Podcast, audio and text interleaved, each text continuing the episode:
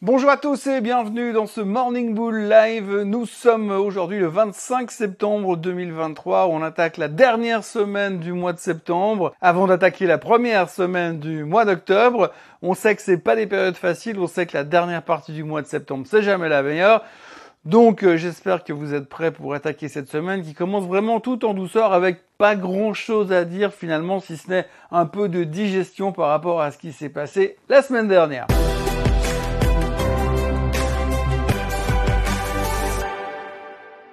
Donc grosso modo, que faut-il retenir de cette début de semaine? Eh bien, on est toujours un peu dans la même expectative en phase de digestion euh, post-Powell.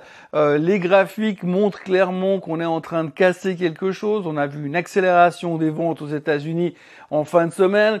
On voit que l'Europe est dans une situation délicate et qu'il pourrait y avoir même encore plus de pression vendeuse. Pour l'instant, ce matin, les futurs tiennent plus ou moins bien. On a l'impression qu'on veut quand même essayer de jouer une sorte de rebond, mais en même temps, mis à part l'IFO qui sera publié en Allemagne ce matin, il n'y a pas forcément des catalyses qui devraient venir dans l'immédiat. Les catalyses viendront en fin de semaine, puisqu'en fin de semaine, on aura le PCE vendredi. Le PCE, vous savez, le chiffre préféré de la Fed. Et puis, on aura aussi Jérôme Powell qui parlera jeudi, euh, qui pourrait toujours éventuellement, peut-être, nous donner deux, trois indications. Mais attendez, ne vous attendez pas non plus à avoir des grandes nouvelles de la part de Jérôme Powell. Il va grosso modo répéter ce qu'il nous dit depuis plusieurs mois. Alors au pire, il y aura de nouveau une vague de vendeurs parce que les gens qui n'auront pas compris la première fois après euh, le Fed meeting, eh bien ils pourront mieux comprendre jeudi prochain. Mais en attendant, ça va être plutôt euh, trouver euh, trouver les bases, trouver où est-ce qu'on veut vraiment aller. Est-ce que vraiment il y a encore des acheteurs dans ce marché qui peuvent soutenir et nous faire un nouveau rebond sur cette thématique d'achat sur faiblesse? On le voit clairement sur les graphiques que la tendance est plutôt baissière. Cette fois, c'est un peu de plus en plus confirmé avec surtout une espèce d'accélération en ce moment qui peut faire un tout petit peu peur. Ça, c'est la première chose qu'il faut retenir. Et puis l'autre, c'est aussi que la semaine dernière, on a quand même eu 19 milliards de outflows du marché. Et ça, ça peut aussi euh, poser quelques problèmes. Euh, on voit clairement que les gens sont en train de sortir. On a le 10 ans qui arrive gentiment euh, autour d'un 4,5%, donc ça, ça devient plus que correct. Ça intéresse aussi les gens de réduire une partie de leur exposition action pour aller se mettre sur le, le, le 10 ans. Donc ça aussi euh, explique peut-être aussi un peu cela. Et puis autrement, eh bien, on va bien sûr toujours continuer à analyser notre inflation. Vous savez que c'est l'obsession du moment. Alors l'inflation, tout le monde n'est pas d'accord, bien sûr. Hein. Le gouvernement nous dit oui, c'est bon, ça se calme. Et puis quand vous regardez finalement un petit peu à l'intérieur, le pétrole a explosé, ça on le sait, on l'a déjà dit et répété. Mais si par exemple vous regardez aussi euh, ce qu'on appelle le troupeau vivant, le live cattle, en gros, eh bien ça a pris 70% depuis 12 mois, donc euh, c'est simplement de la viande à la fin finalement.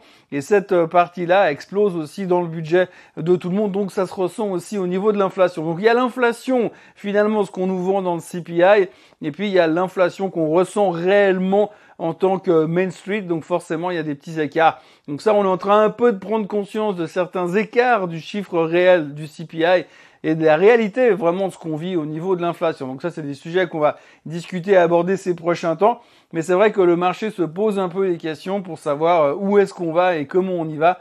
Et là, franchement, on a peu d'informations et peu de données.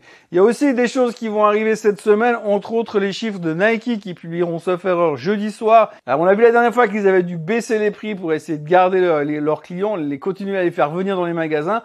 On va voir si ça a bien marché cette stratégie, mais on verra aussi un peu comment le consommateur est en train de se comporter. Si les chiffres de Nike sont à nouveau pas bons, ça voudra dire quand même qu'une partie du consommateur est en train effectivement de se concentrer sur les choses prioritaires qui aujourd'hui sont euh, ben, mettre de l'essence dans la voiture et manger principalement. Et puis les excès, enfin les choses d'à côté, les à côté, les baskets à 350 dollars, et ce sera peut-être pas pour tout de suite.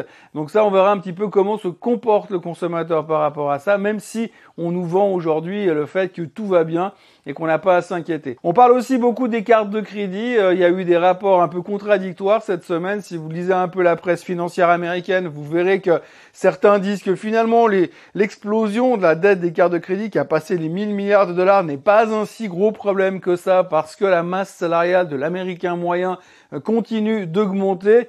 Euh, ça, c'est plutôt rassurant. Mais de l'autre côté, vous avez aussi des rapports négatifs, comme un de Goldman Sachs, en, guillemets, dont ils ont abordé le sujet ce week-end en disant oui, mais il y a de plus en plus de défauts de paiement sur les cartes de crédit. Donc les deux rapports sont un peu contradictoires. Choisissez votre camp.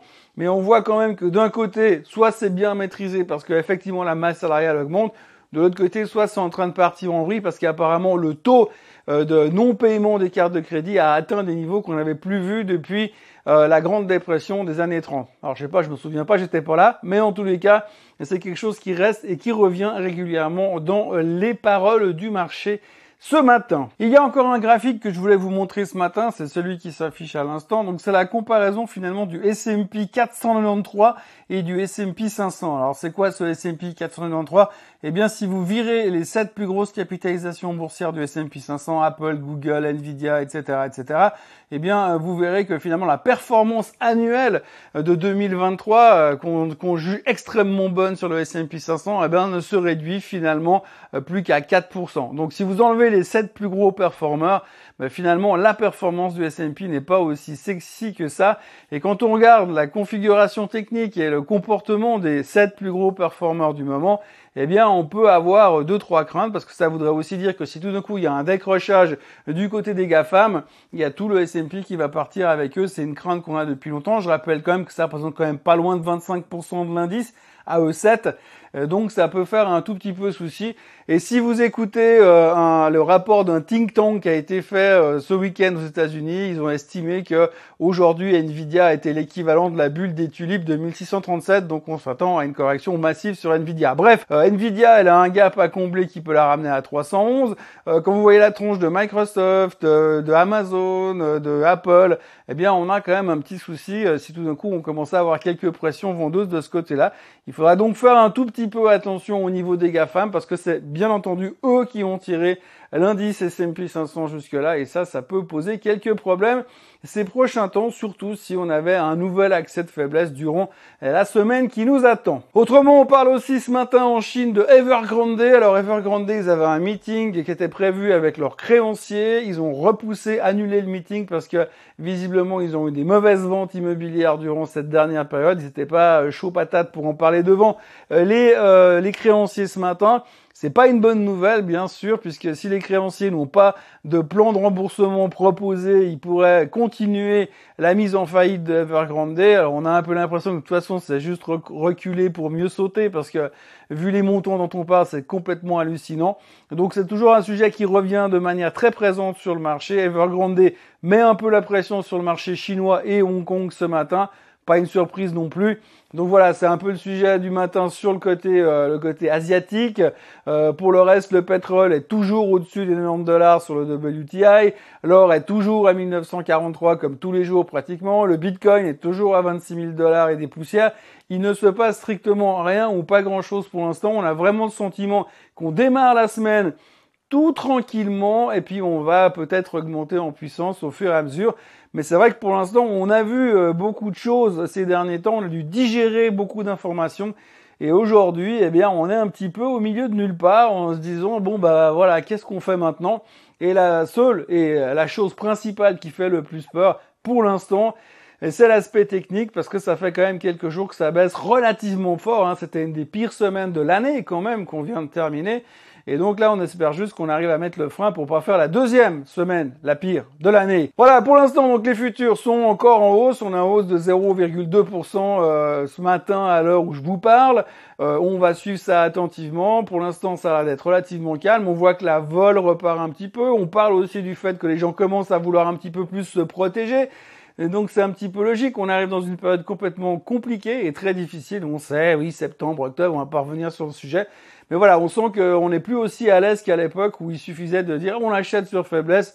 De toute façon, ça va rebondir parce que ça va au plus haut de tous les temps ça devient un petit peu pesant et il faudra donc faire attention ces euh, prochains jours parce que euh, les supports sont quand même un tout petit peu plus bas sur des graphiques comme euh, le S&P ou comme le Nasdaq, on l'a vu ce week-end dans le Swiss Bliss. Il y a aussi quelque chose à laquelle il faudra penser ces prochains jours et ces prochaines heures, c'est le shutdown du gouvernement américain. Donc on est à quelques jours de la date d'échéance, on en a très peu parlé parce qu'on était très occupé par le sujet de l'inflation et de la banque centrale, des banques centrales en général.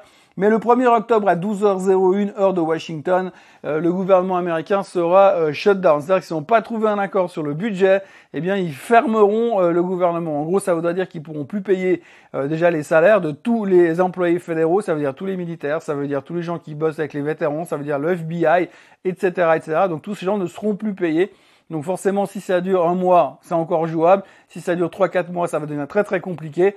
Et euh, effectivement, c'est un gros souci qu'on a pour l'instant pour le, le, shutdown du gouvernement. On en parle très peu dans les marchés financiers, mais c'est un peu à l'image de ce qu'on a vécu à l'époque avec le plafond de la dette. On en parle très peu, puis du coup, pendant la dernière semaine, à moins qu'on trouve un accord, on parle que de ça et ça devient un vrai stress. Donc c'est aussi un stress supplémentaire qui pourrait peser sur les marchés ces prochains temps. Donc méfiance, méfiance là-dessus quand même parce que pour l'instant ça commence à émerger sur des, euh, chaînes comme CNBC. Mais d'ici vendredi ça pourrait s'intensifier et ça pourrait aussi mettre une quelconque pression euh, sur le marché. Attention donc au shutdown. Et là c'est pas vraiment comme le plafond. Il y a peu de chances qu'ils trouvent un accord d'ici la fin de la semaine. Voilà, je vais pas vous retenir plus longtemps ce matin parce que je suis en train de meubler pour pas grand chose. Donc je vous encourage à vous abonner à la chaîne Suisse Côte en français, à liker cette vidéo, à la partager si vous avez envie de la partager et à revenir me voir demain matin en espérant que j'aurai bien plus de choses à vous raconter et des choses bien plus euh, sexy et intéressantes. Passez une excellente journée,